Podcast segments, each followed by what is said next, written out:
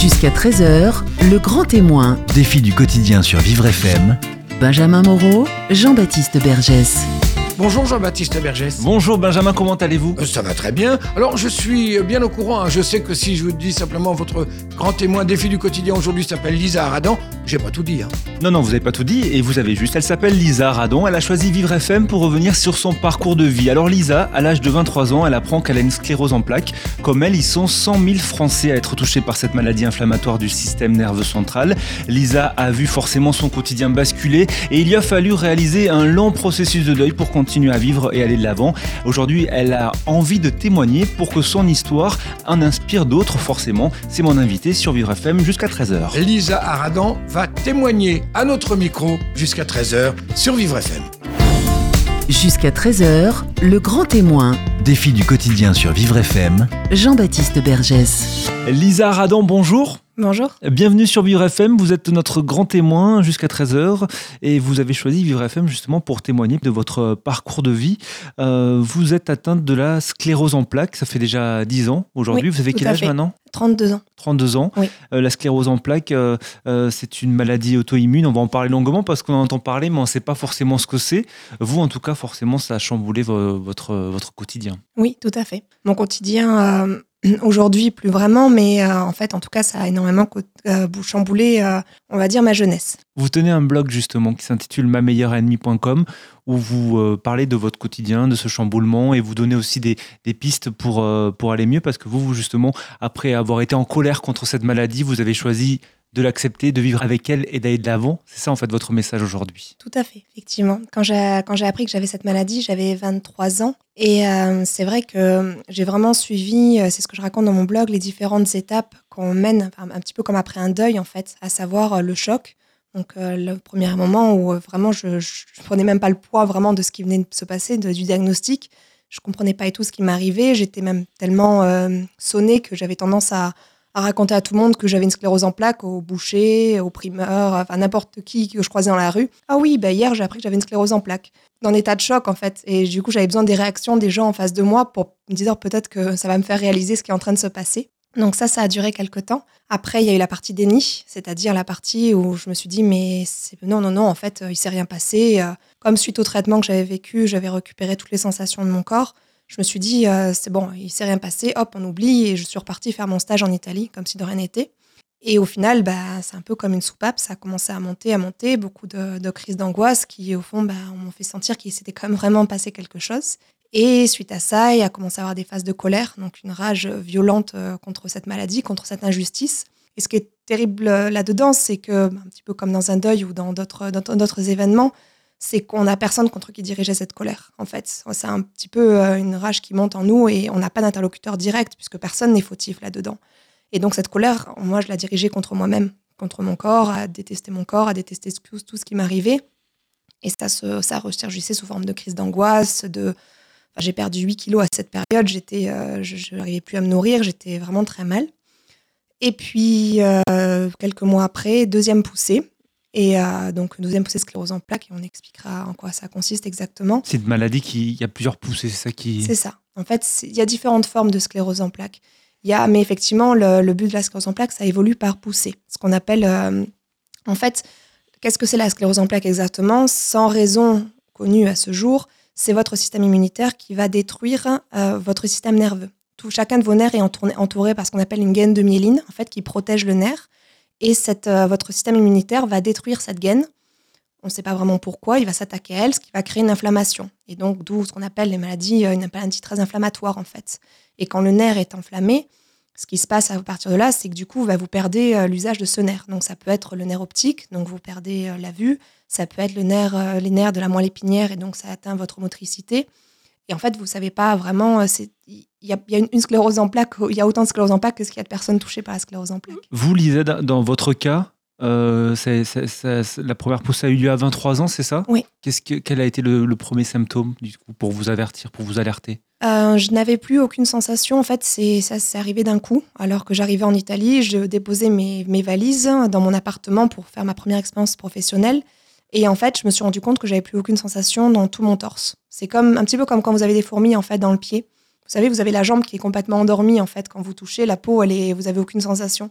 Ben, j'avais ça dans tout, le, dans tout le torse en fait. Plus des décharges électriques en fait quand je baissais la tête, je ressentais des décharges électriques qui remontaient le long de mes jambes.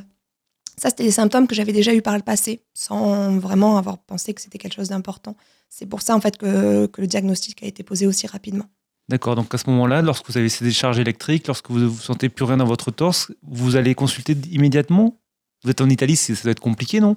Bah, en fait, j'ai attendu 10 jours parce que je pensais que c'était un nerf qui s'était coincé euh, suite à par rapport aux lourdes, valises que je transportais. Donc j'ai attendu une dizaine de jours. Et puis au bout d'un moment, c'est mes parents qui sont un petit peu inquiétés. Enfin, je pense que ma, mère ayant été infirmière, elle, se doutait un petit peu qu'il y avait quelque chose qui pourrait être en relation avec cette maladie. Donc ils m'ont poussé à aller euh, à aller consulter. Je suis arrivée à l'hôpital en Italie. Bon, c'était de la façon dont c'était organisé. Je ne parlais pas italien du tout. Je parlais anglais, français, espagnol. J'arrivais un, un, peu un parcours euh, où j'avais vécu à l'étranger avant, mais on se comprenait pas du tout. Et j'ai passé exactement 14 euh, heures à l'hôpital à attendre parce que j'étais. On m'a dit que j'avais un code blanc. Sous-entendu, euh, je passais après toutes les urgences possibles, inimaginables. Donc, je suis arrivée à 10 heures du matin et je suis passée, il était peut-être 22 heures, quelque chose comme ça, à, l'hôpital.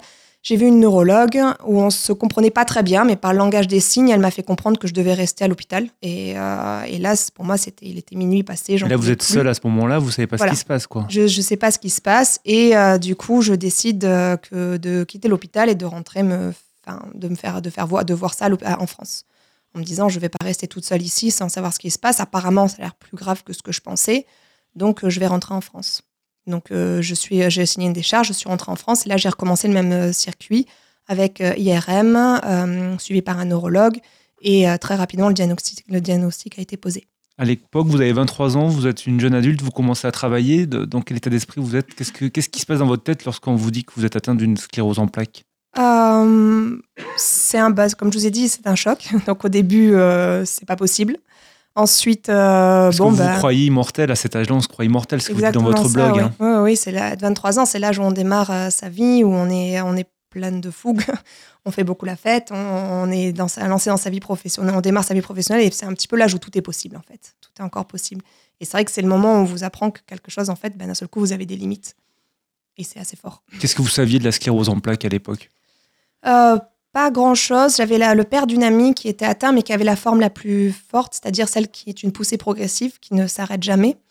Euh, et du coup, euh, je, voyais voilà, cette personne devenir handicapée au fur et à mesure, mais ça me semblait très loin. Puis le neurologue, quand il m'a qui m'a posé le diagnostic, a eu cette petite phrase qui était euh, Il semblerait que nous soyons en présence d'une petite sclérose en plaques.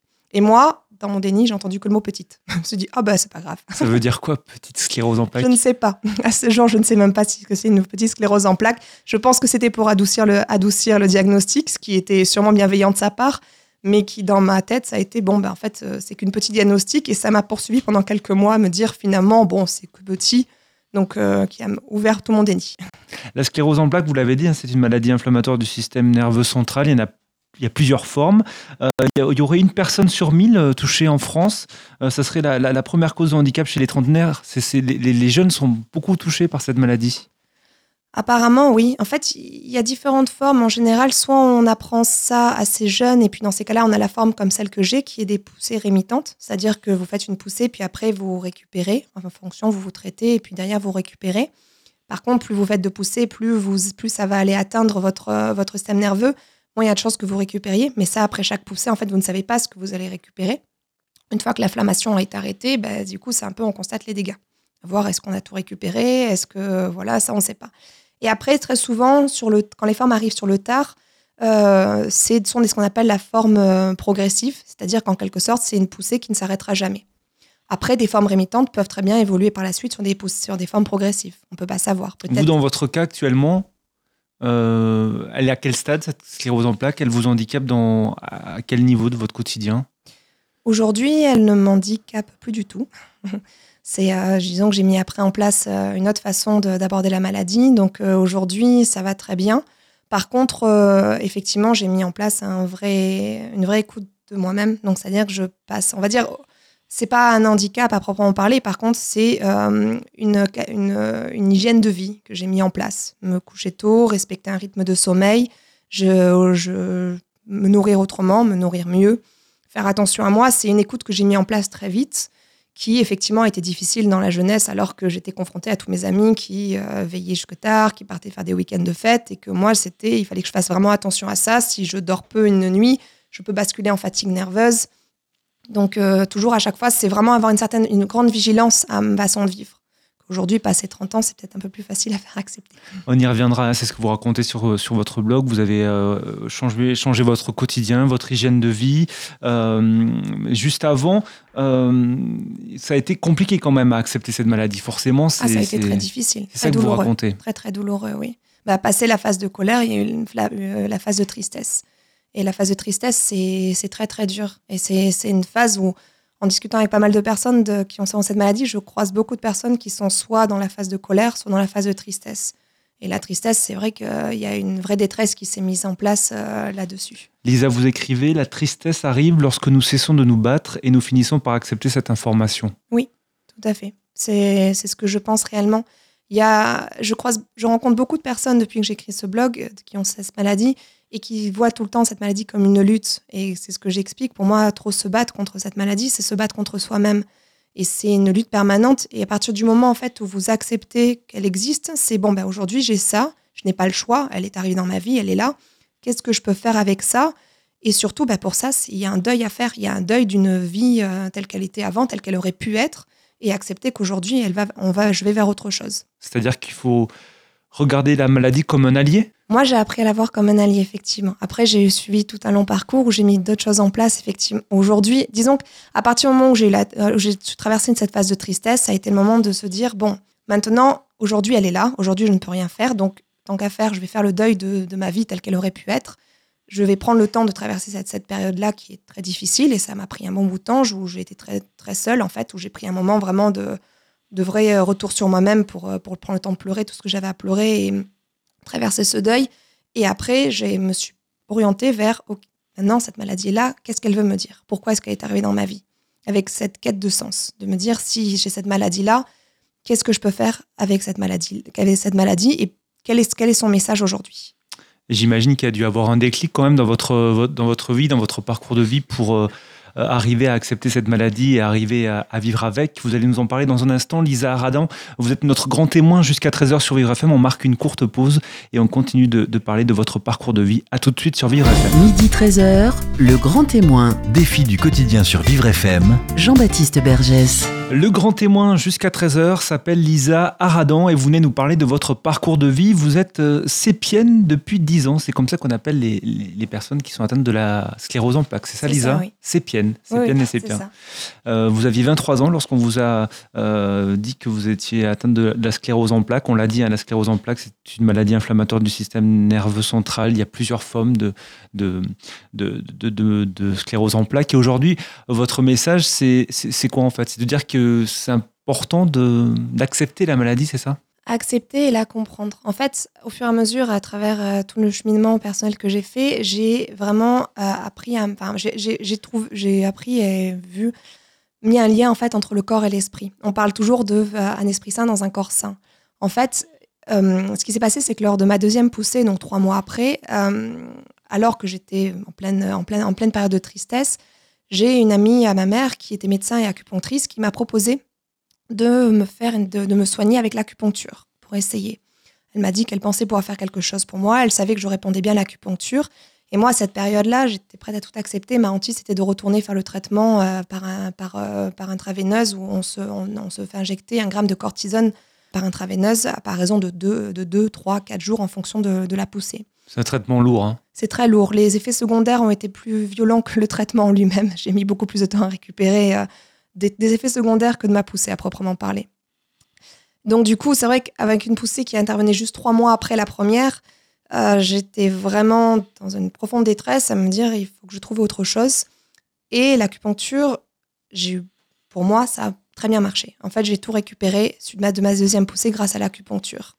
Et c'est vrai que pour moi, ça a ouvert une sacrée porte. Je me suis dit, mais en fait, peut-être que je peux passer par d'autres moyens que euh, le traitement par la voie allopathique ou le traitement recommandé par l'hôpital.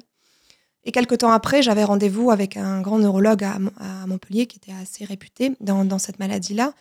Et euh, quand on parlait de mon dossier, il me dit ah mais euh, je vois que vous avez eu euh, donc vous avez une poussée etc. Donc je lui dis non non j'en ai fait deux. Elle me dit mais c'est pas possible sur votre sur votre registre on n'y a marqué qu'une seule poussée. Et là je lui ai raconté que la deuxième je l'avais guérie entièrement avec l'acupuncture et j'étais très contente que pour moi c'est un vrai message d'espoir de, de pouvoir voir qu'il y avait d'autres façons de soigner qui étaient beaucoup plus douces et qui m'avaient fait beaucoup de bien. Et sa réaction a été très difficile, a été très dure euh, avec euh, sa, fonction à lui de médecin. En fait, c'était sûrement euh, par peur en fait que je me mette en danger, mais il m'a dit que j'étais dans un profond déni, que je m'étais vraiment mise en danger, et il m'a dit de pousser en trois mois, quatre mois. Dans deux ans, à ce rythme, vous êtes sur fauteuil roulant. Et là, il m'a proposé le traitement à base d'interférons, où j'ai fait quelques recherches, qui étaient des traitements, qui étaient un traitement très lourd, avec beaucoup d'effets secondaires aussi. Et je me suis retrouvée un peu dans cet état d'esprit à me dire où est-ce que je me sens bien en fait Qu'est-ce que je dois faire? Est-ce que je, alors soi-disant, dans deux ans, je suis sur fauteuil roulant si je ne suis pas ce traitement-là, mais en même temps, j'ai cette intime conviction et que pour moi, l'acupuncture m'a fait beaucoup de bien. Je suis sûre que si jamais je mets ça en place dans ma vie à titre de prévention, c'est possible que ben, je, puisse, euh, je puisse continuer à aller bien. Donc je vais essayer. Je vais refuser les traitements d'interférents et je vais essayer l'acupuncture. Et j'ai essayé pendant quelques temps. Mais je me suis dit, c'est pas suffisant. Il faut aussi que, que je regarde aussi une autre façon. Si je m'engage, si je refuse le traitement allopathique et si je m'engage dans une autre voie, il faudrait que j'aille regarder un petit peu d'autres possibilités. Et comme j'étais quand même en pleine période euh, de tristesse et dans une profonde détresse, j'ai décidé d'aller me faire aider, d'aller suivre un chemin thérapeutique.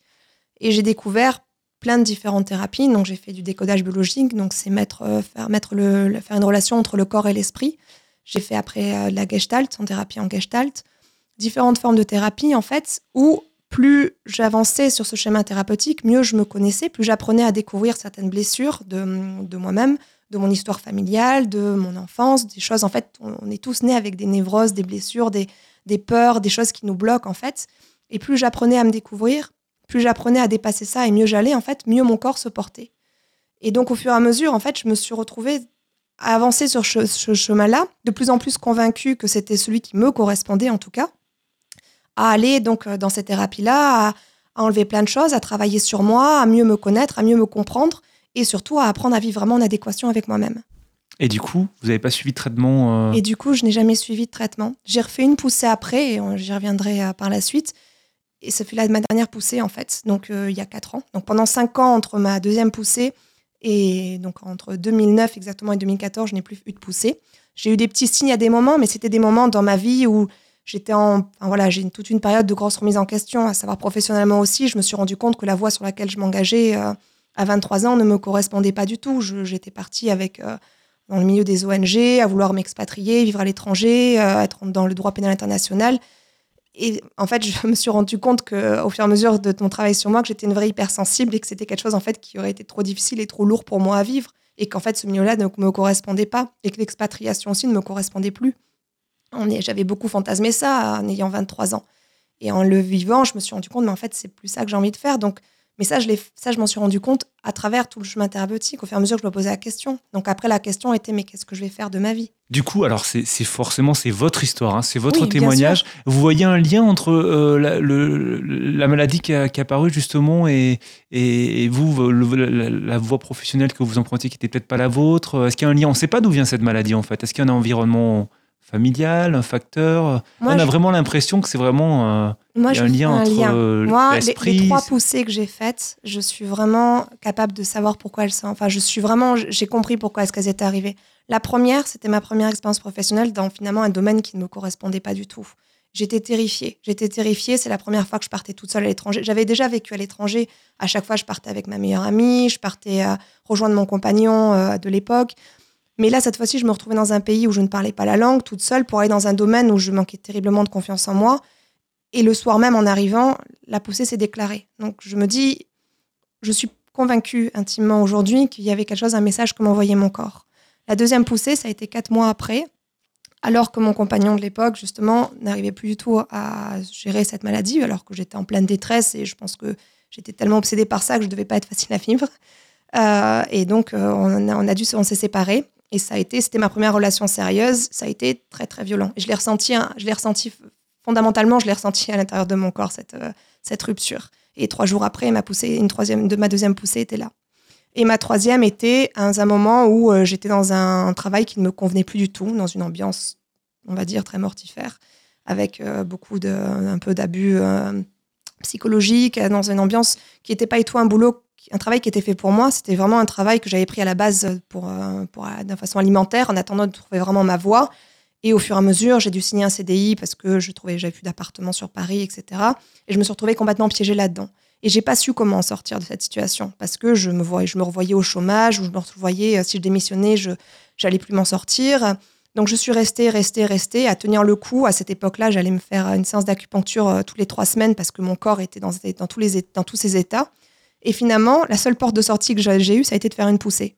Et là, c'était ma troisième poussée. Cette fois-ci, c'était ma jambe droite qui était paralysée, qui a été paralysée. J'avais plus aucune sensation dedans. Elle était toute raide. En fait, j'avais beaucoup de mal à me déplacer. Et moi, en fait, ça a été d'un seul coup, ça a été, mais, mais c'est formidable. Cette poussée, en fait, c'est ce qui va me permettre de quitter ce boulot, de négocier une rupture conventionnelle. Et en fait, mais, mais c'est magique ce qui est en train de m'arriver. Vous dites que c'est magique, vous dites que c'est. Vous parlez même de, de cadeau presque. Moi, je la vois, je vois ça comme un cadeau. En fait, je la vois comme mon allié. C'est-à-dire que si aujourd'hui je fais la comparaison avec, ben, on passe à la radio, donc avec, euh, vous savez, quand on n'est pas sur la bonne fréquence, quand on n'est pas sur la bonne fréquence, quand on n'est pas aligné avec soi, en fait, on a, on entend ça grésille. Je suis persuadée qu'en fait, quand on n'est pas dans, sa voie, quand on n'est pas aligné avec soi, avec nos aspirations, avec ce qu'on est, mais pour ça, il faut se connaître, pour savoir vraiment ce qu'on veut, ce à quoi on aspire. Quand on n'est pas avec soi, aligné avec soi, notre corps se met en fibrillation. En tout cas, c'est ce qui m'est arrivé à chaque fois. À chaque fois que je m'écarte, chaque fois que je m'écartais de ma voix, chaque fois que j'étais pas alignée, chaque fois que je ne m'écoutais pas, mon corps se mettait à grésiller. Et la différence, c'est que pour certaines personnes, ça peut passer inaperçu. Pour moi, ça, pour moi, ça peut aller jusqu'à la poussée si vraiment je vais euh, et je suis dans le déni complet moi-même. Donc c'est ça, il faut apprendre à écouter notre corps et c'est des, des choses. C'est vrai que dans nos sociétés où tout va vite, où euh, on on n'écoute pas forcément, on s'écoute pas en fait. Tout à fait. C'est aujourd'hui, on a perdu la, on a perdu la possibilité de s'écouter. Euh, Il y, a, il y a beaucoup de choses en fait. On parle beaucoup d'intuition. Il y a beaucoup de plus, de, de plus en plus, les gens aussi sont quand même beaucoup dans cette quête-là. On est quand même beaucoup là-dedans parce que euh, y, a, y a un mal-être dans la société qui il y avait peut-être pas avant, ou du moins les gens, les personnes faisaient moins attention. Il y a de plus en plus de maladies qui arrivent aussi, que ce soit des cancers, que ce soit des scléroses en plaques, comme vous dites. euh, c'est le nombre de scléroses en plaques e- explose. Lisa Radon, de- depuis l'apparition de votre maladie, justement, et depuis cette prise de conscience, on peut parler de, de prise de conscience, euh, vous avez quand même euh, fait pas mal de changements au sein de, de votre quotidien, de votre Oui. hygiène de vie. Lesquels? Alors du coup, bah déjà j'ai appris à, je suis allée trouver, j'ai pris le temps de réflexion pour trouver un boulot qui, un travail qui me correspondait vraiment, qui correspondait à ce que j'avais envie de faire. Vous faites quoi aujourd'hui? Aujourd'hui, je suis formatrice euh, bon, sur les logiciels informatiques. La partie qui me plaît moins, on va dire. Je suis plus en quête euh, d'être formatrice ou d'être euh, participante sur quelque chose qui a plus de sens pour moi, comme bah, le- actuellement le sujet dont on parle aujourd'hui, mais euh, qui me fait voyager beaucoup, qui, qui me fait être euh, dans le contact de personnes euh, et, et qui correspond vraiment. J'aime enseigner, j'aime partager et, et, je me ré- et je me suis régalée là-dedans D'accord. pendant longtemps. Vous Et avez- ça, j'ai mis longtemps à le trouver. Vous avez fait d'autres aménagements dans la, dans la nourriture, dans les relations? Dans la nourriture, oui, dernièrement, j'ai vu une, euh, j'ai vu une naturopathe et euh, je fais attention à plein de choses. En fait, du coup, j'essaie, par rapport à mon groupe euh, naturopathique, on va dire, euh, j'essaie de mettre en place d'autres, d'autres choses, en fait. Je suis devenue très sportive, alors qu'à l'époque, je n'étais pas du tout. Donc, cur- curieusement, alors qu'on me prédisait sur fauteuil roulant, je suis devenue beaucoup plus sportive que ce que j'étais avant, c'est sûr. Vous faites quoi comme sport? Je danse beaucoup. J'ai dansé, je danse le rock depuis de nombreuses années. Euh, je fais beaucoup de vélo. Je fais 8 km tous les matins et 8 km tous les soirs pour aller euh, au travail en vélo. Je cours. Après, je fais d'autres sports euh, de salle aussi, euh, comme on fait. D'accord, donc vous êtes la preuve qu'avoir la sclérose en plaques, ça ne nous empêche pas de, de Ah, bouger fait. en fait. Tout à fait. Au contraire. Pour moi, c'est même recommandé. D'accord. Et, et- et vous insistez sur votre blog sur les, ah, sur la- les relations toxiques qu'il faut fuir. Effectivement, après, ça, c'est euh, ça, ça, c'est tout un autre, tout autre sujet. De la même façon qu'on peut ne pas être en phase avec soi-même, euh, à ne pas s'écouter, à veiller trop tard, à ne pas manger, à dans un travail qui ne nous convient pas, on peut être aussi ne pas être en phase avec soi-même dans une relation qui ne nous convient pas, une relation toxique. Et euh, parfois, bah, par peur euh, de se retrouver seul, par peur de l'abandon, par peur du rejet, on peut rester coincé dans des relations qui ne nous conviennent pas et ou qui, qui nous, qui nous, qui nous, enfin, comment dire, qui nous font perdre confiance en nous. Et ça fait partie aussi pour moi des situations qui sont qu'il faut savoir lâcher à des moments, mais encore une fois, il faut savoir les reconnaître et il faut savoir les lâcher aussi des, des, moments comme ça quand vraiment on sent qu'elles ne, nous conviennent pas pour pouvoir après aller vers quelque chose qui nous correspond mieux. Et le corps peut se manifester aussi lorsqu'on est là-dedans. Lisa Radan reste avec nous. On, marque encore une courte pause et on se retrouve. Vous êtes notre grand témoin jusqu'à 13h et on continue de parler de, votre parcours de vie. À tout de suite sur Vivre FM. Midi 13h, le grand témoin. Défi du quotidien sur Vivre FM. Jean-Baptiste Bergès. Jusqu'à 13h, le grand témoin sur Vivre FM avec Lisa Aradan. Vous venez nous parler de votre parcours de vie. À l'âge de 23 ans, on vous a décelé une sclérose en plaques. On l'a dit, la sclérose en plaques, c'est une maladie inflammatoire du système euh, nerveux central. Il en existe euh, plein, des différentes. Euh, ça dépend de, chaque personne. Ça se euh, matérialise par des, poussées, des, différentes poussées, différentes paralysies de certaines parties du corps. Euh, depuis tout à l'heure, vous nous racontez que vous avez euh, appris à, vivre avec votre, avec votre maladie. Vous avez choisi de, la regarder. Aujourd'hui, vous la prenez comme un allié, comme un cadeau. Vous nous avez expliqué qu'il était important de s'écouter. Euh, ça, c'est votre message. Et c'est un message que vous, euh, que vous faites partager sur votre blog mameilleurennemie.com. Euh, ce blog, Lisa, comment il est né? Pourquoi c'est important pour vous de, témoigner et de, et de témoigner de votre parcours de vie, justement? D'abord sur Internet et puis aujourd'hui à la radio. C'était dans une quête de mettre un peu plus de sens. En fait, c'est un petit peu le, lot de voilà ce que j'ai. Pendant longtemps, en fait, je peux revenir. Pendant longtemps, j'ai beaucoup fui toutes les, associations sur la sclérose en plaques. J'étais bien dans, ce que moi, je, enfin, dans le parcours de santé que je mettais en place pour moi. Mais suite à la réaction du neurologue, j'avais très peur en fait des réactions des personnes face à ça, qui pourraient me dire mais que c'était complètement euh, inconsidéré et que c'était un petit peu euh, que je me mettais en danger. Donc j'ai préféré me garder et m'éloigner de tout ça pour être gardé, enfin vraiment être sûr de ce que je faisais. Et au fur et à mesure, ben, en voyant que ça allait de mieux en mieux, et aujourd'hui je suis vraiment très bien dans ma vie. Après tout ce long cheminement, et j'étais un petit peu en quête de me dire j'aimerais bien mettre plus de sens dans mon travail. J'aime enseigner, j'ai enfin trouvé la forme du travail euh, qui me correspond. Par contre, le fond, j'ai besoin de mettre, j'ai envie de mettre du sens. Et après tout, tout ce que j'ai traversé, beaucoup de personnes, plusieurs fois quand j'en parlais, beaucoup de personnes m'ont vraiment encouragé à témoigner là-dessus, à raconter ça j'ai toujours rêvé d'écrire. J'ai toujours, euh, il y a certains auteurs qui m'ont qui m'ont beaucoup ému euh, où je me disais j'adorerais faire ça. Je pense, surtout à Laurent Gounel qui a qui a réussi à mettre euh, à mettre à faire passer des messages en le en le en le rendant beaucoup plus accessible à tout le monde, des messages de PNL, de bien-être, de développement personnel, en le rendant accessible sous couvert d'une petite histoire qui voilà qui était qui était relativement simple. Ça m'avait beaucoup émerveillé. Je m'étais dit c'est formidable ce qu'il arrive à faire. Et j'aimerais pouvoir faire ça. Mais bon, je pensais que pour moi, écrire un livre, ça paraissait quand même euh, énorme, puis je manquais quand même vraiment de confiance en moi. Et au fur et à mesure, un jour, euh, alors que je faisais un bilan de compétences euh, sur ce que je pouvais faire, plusieurs personnes m'ont dit Mais si tu écrivais au moins ne serait-ce qu'un article. Donc je me suis dit bah, J'ai qu'à juste écrire un article que je publierai sur Medium. Et en fait, en écrivant, j'ai commencé à écrire, et pendant deux mois, j'ai pas pu m'arrêter, et je me suis retrouvée avec un énorme pavé de soixantaine de pages. Et suite à ça, je me suis dit, maintenant, qu'est-ce que j'en fais de ce pavé-là? Donc, c'est trop long pour un article, trop court pour un livre. Et, d'autres, des personnes m'ont dit, mais pourquoi tu n'en ferais pas un blog? Alors, je me suis lancée dans le blogging, alors que je n'y connaissais rien du tout. Euh, j'étais à des années-lumière du blog, j'ai jamais vraiment suivi de, choses sur Internet. Et dans l'idée de faire passer ce message-là.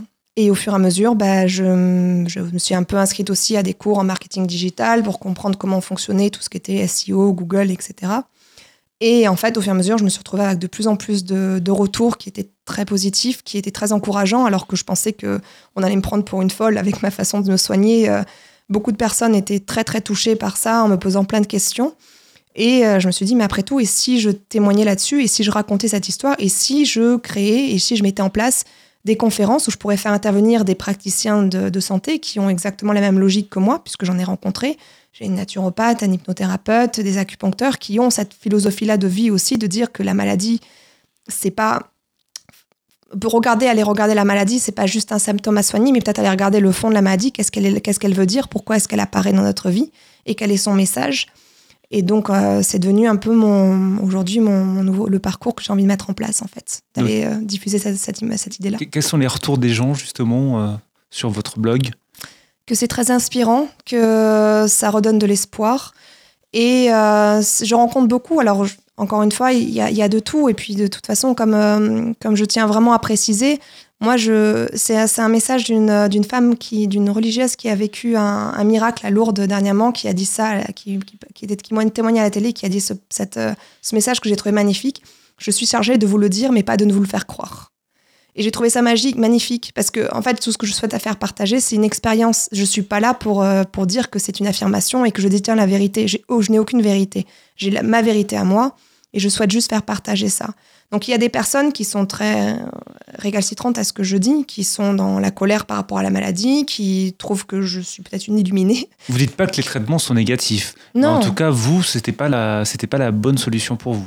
En fait, tout est bon, du moment que ça convient aux personnes. Mais je rencontre quand même beaucoup de personnes dont les traitements font plus de mal que de bien, ou dont les effets secondaires sont tellement lourds qu'aujourd'hui elles sont en quête d'autre chose, et ce sont ces mêmes personnes-là qui me remercient de proposer autre chose. Parce que les effets secondaires sont très lourds. Quels sont les effets secondaires justement des traitements pour la sclérose en plaques? Personnellement, je ne l'en ai pas suivi, donc je ne peux pas parler en, té- en- en- en témoignage de cause. Par contre, de ce que j'ai lu, de ce que j'ai entendu, on parle beaucoup de, de symptômes quasiment pro- proches de la grippe, en fait, d'état grippaux.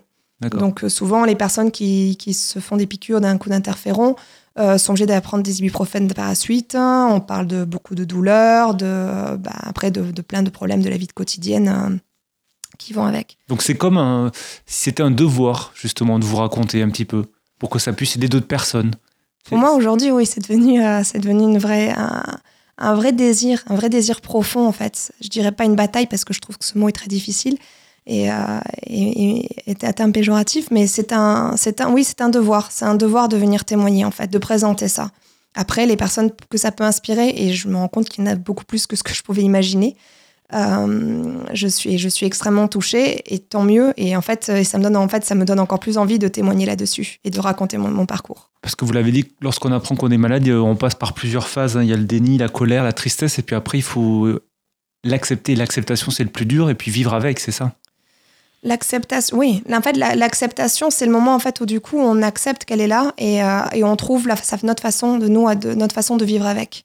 Et euh, c'est juste aussi dire, parce qu'il y a beaucoup de personnes qui sont dans, dans la détresse et à chaque fois, ce que j'essaie de- ce que vraiment de montrer, c'est la détresse n'est pas la fin en soi. C'est-à-dire, vous n'allez pas passer toute votre vie dans la détresse. Et surtout, pour moi, vraiment, mon leitmotiv, c'est de garder espoir. C'est ce message d'espoir qu'il y a derrière. Parce que l'espoir, pour moi, c'est le vrai véhicule du succès. Je sais plus qui est-ce qui a dit ça, parce que je l'ai pris comme citation.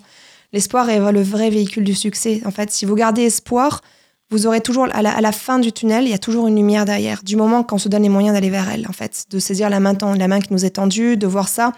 Et surtout, pour moi, c'est faire attention. J'ai croisé aussi des personnes qui sont dans l'attente. euh, qui, une fois, une personne m'a dit, euh, je, oui, tout ce que vous racontez, c'est bien beau, mais ça m'a l'air d'être très long, très compliqué, très fastidieux. Je préfère attendre le prochain traitement qui, à un moment ou à un autre, va, va, nous, va nous soigner définitivement. Ça me semble beaucoup moins compliqué et beaucoup moins long. Et là-dessus, moi, j'entends, après tout, c'est- chacun est libre de, de vivre ça comme il veut, mais il y a quelque chose qui me travaille là-dedans, c'est et il est où votre propre pouvoir sur vous-même, en fait, quand vous faites ça? Vous attendez après la médecine, après un traitement, ça fait des années qu'on parle de traitement, et si vous preniez votre propre pouvoir sur vous-même, le traitement, il viendra à un moment ou à un autre, mais en attendant, qu'est-ce que vous pouvez faire vous pour aller mieux?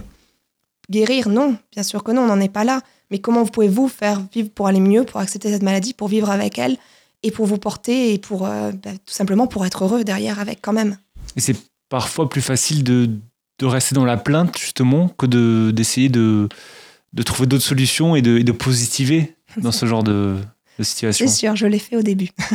c'était très facile. Le rôle de victime, c'était très complaisant parce que tout le monde se, tout le monde se soucie de nous. Tout le monde nous materne, nous chouchoute. C'est euh, c'est un moment qui est très confortable, entre guillemets, mais qui a ses limites, qui a vraiment ses limites. Déjà parce que ça vous retire tout pouvoir. Et ensuite, parce que normalement, les, personnes, les gens se lassent. Se lassent d'être euh, à vous materner, euh, à moins qu'ils soient dans la relation sauveur, bourreau, euh, victime, comme on peut avoir avec le fameux triangle connu en thérapie. Mais mais sinon, euh, c'est très infantilisant, ça vous perdez tout pouvoir et puis les gens, au fur et à mesure, vous, vous- s'en vont parce qu'une fois qu'ils vous ont un petit peu plein, ils ont envie d'aller vers la vie, ce qui est normal.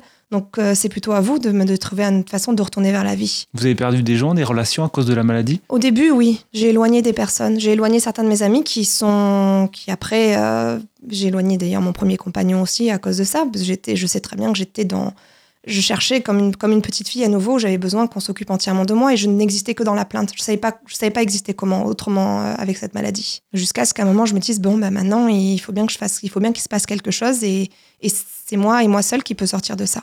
Aujourd'hui, vous n'avez pas eu de poussée depuis 4 ans. Ouais. Euh, vous y pensez aux prochaines ou comment vous vivez? Alors, quelqu'un m'a demandé un jour euh, en pourcentage combien de fois je pense à la sclérose en plaques. J'aurais pu vous dire qu'il y a encore 6-7 mois, j'y pensais plus du tout. Mais que depuis que je me suis mise à écrire mon blog et tout ça, c'est devenu assez omniprésent dans ma vie. Mais ça me semble très loin en fait. Ça me, c'est-à-dire que euh, si jamais je fais une prochaine poussée, j'essaierai de comprendre pourquoi elle est là. Et je me dis que je ne dis pas que j'en ferai plus, j'en ai aucune idée.